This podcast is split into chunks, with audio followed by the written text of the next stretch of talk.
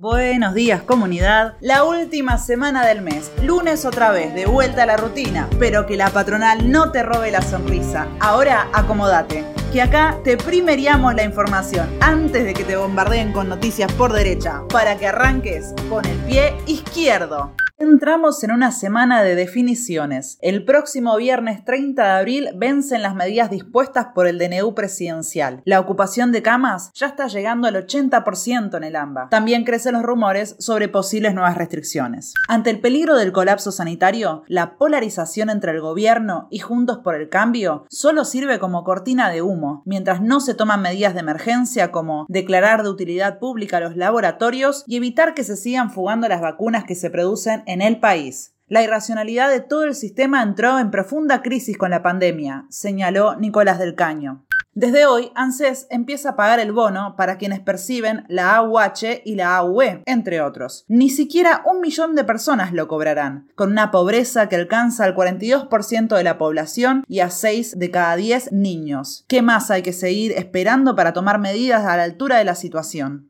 En Neuquén, tras 55 días de lucha, el gobierno propuso a ATE un aumento del 38%. La oferta está lejos de lo que exigen los autoconvocados y sería en cuotas y a terminar de cobrarse en marzo del 2022. Un manotazo de ahogado para encontrar una válvula de escape a un conflicto histórico que tiene la provincia paralizada. Pese a esta maniobra, serán las asambleas de autoconvocados las que deberán decidir cómo seguir.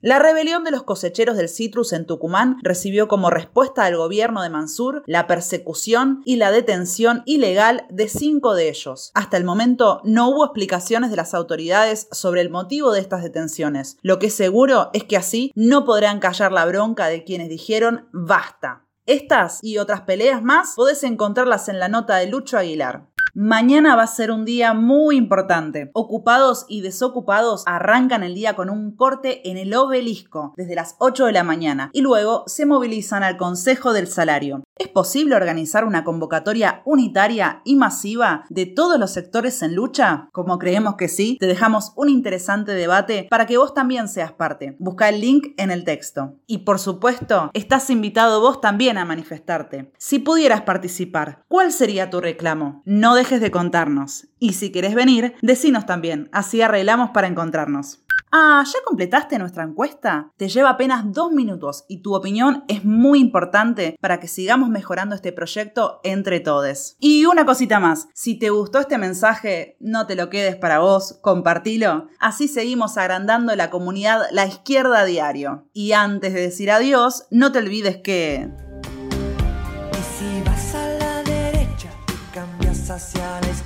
Adelante.